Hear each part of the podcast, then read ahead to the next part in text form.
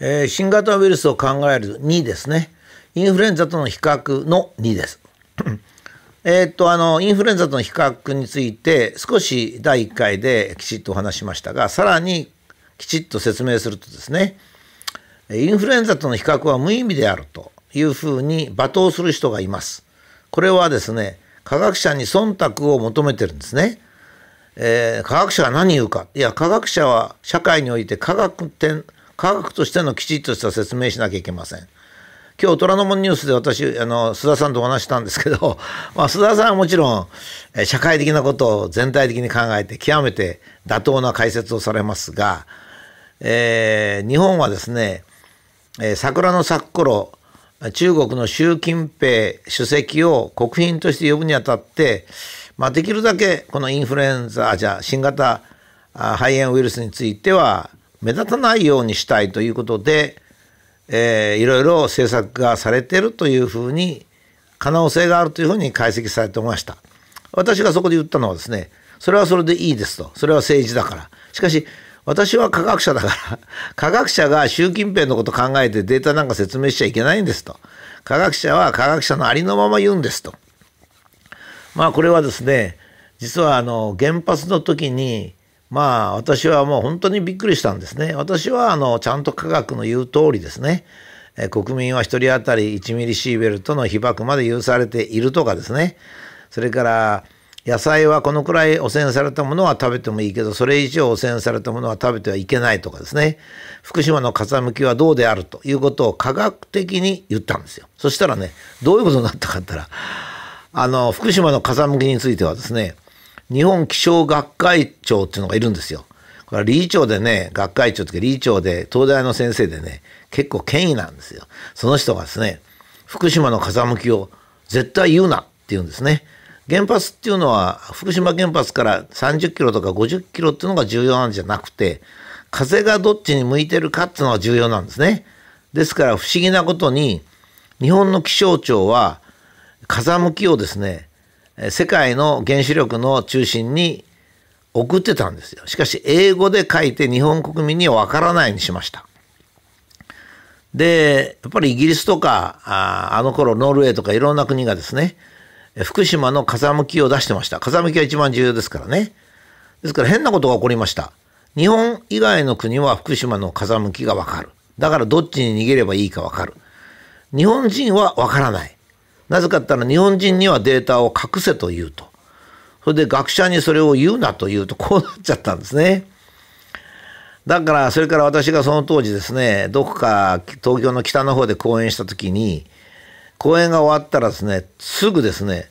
そんなこと言って福島の農家はどうするんだ？いやそれは僕に言わせたら政治の問題なんですよね。だってまずは学者がですね科学者がちゃんと事実を言ってそれに基づいてどうするかを考えるっていうんじゃないと。もうあの当時ですね情けないことに原子力関係者は全部忖度しました。だから全く事実がわからないんですよ。今に至っても福島でどのくらい被爆の人の障害が出てるかっていうことすら言わないんです。それではもう危険が回避できませんよね。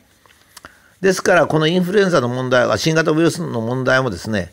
科学者はまずそのまま言ってくださいねって社会がむしろ科学者に要求しなきゃいけないんですよ。科学者に忖度してくださいって言っちゃったらですねもうどこに逃げればいいかも分かんなくなっちゃうんですよ。それでもし子供がね、えー、病気にかかったりしたら本当にかわいそうですね。ですから私はまずはインフルエンザと比較します。なぜかったら両方とも呼吸器系の疾患でウイルスが原因であるってこと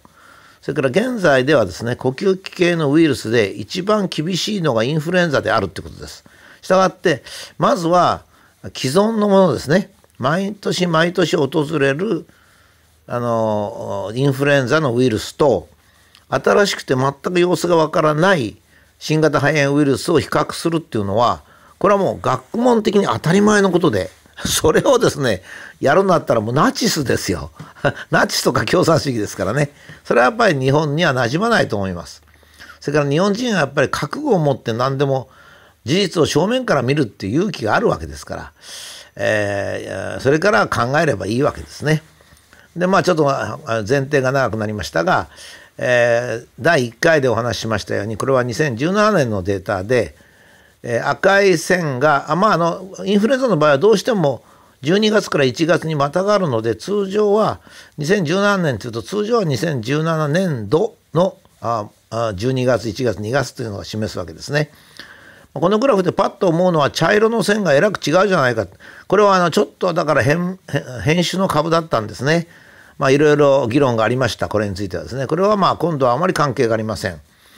まあこういった季節的に変わるものもあります。で赤い線が2017年度でどんどんどんどん増えて1週間に100万人ですよ。1週間に100万人の新たな患者が発生したわけですよ。100万人1週間に。それにそれに対して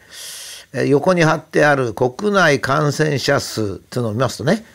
大体1週これはね1週間大体これも1週間ごとぐらいに書いてあるんですが、まあ、1週間ごとに増えていく人っていうのは5人とか10人なんですよね。ですからまずこれはですね今度の新型ウイルスで油断するとか油断しないとかそういう全然忖度なしに現在の新型ウイルスの伸びは通常のインフルエンザの伸びに対して100万人対10人だっていうことなんです。100万人対10人だっていうことは流行の増え方は10万分の1だということです。で10万分の1っていうのはどのくらいの危険度かっていうとえ交通事故ですね。交通事故が10万人に約8人ですね。まあこの頃5人ぐらいになってきました。10万人に8人。ということはどういうことかって言いますと日本全体で10人というようなことはですね、まあ、全部死ぬわけじゃないんでただかかったっていうだけですね。これはどういうことかって言いますと国民同じようなカーブで現在のこれ間違えないでくださいね何回も言いますけどそうなるっつってんじゃなくて、インフルエンザを参考にすればっていうことですね。患者数の伸びが10万分の1。10万分の1ということはどういうことかっていうと、インフルエンザの患者さんは大体流行が激しい時は10人に1人になるん。10人に1人ってことは現在は新型インフルエンザは100万人に1人ということなんです。それはそうですね。だって、えー、まだ10人しか出てない1000万人に1人というそんな感じなんですね。ですから、えー、テレビはですね一人一人が北海道の誰が感染したとかですね和歌山の誰が感染したっていうふうに個別を言ってますんでああそこでも関連し感染したかここでも感染したかと思いますがこれはですねテレビが危険を煽って視聴率を上げようとしてるってだけに過ぎません。しかしテレビがあんまりそれを多く書くんで、まあ、新聞のもですね国もやっぱりこのインフルエンザだったらですねもし今ねあの、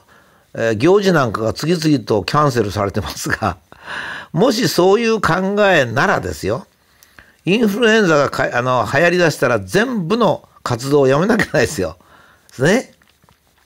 新型だからわからないんだっていうのをどのくらい考慮に入れるかっていうことは3回目4回目にきちっと説明しますからそれはまあ一応そう置いといていただいていずれにしても現在最も厳しいウイルスとして知られているインフルエンザウイルスと比較すれば現在の肺炎ウイルスの伸び方は非常に緩いということはまあ別に構わないんですよ。だからどうしろって言ってるわけじゃないんですよ。科学者ですから。それからもう一つは必ず流行っていうのは頭を打ってそして減っていくってことですね。その傾向から中国の状態を見ると赤い左の赤いグラフですがややこの伸びが弱まってきたと見られるってことです。だから油断していいっつってんじゃないですよ。そういうことは全然関係ありませんからね私の言ってるのは。学問的にですから。ということを考えますと普通はですね中国の流行はだんだん収まってまあ10万人100万人かな？今が8万人ですから10万人ぐらいになったところで折り返すだろうと。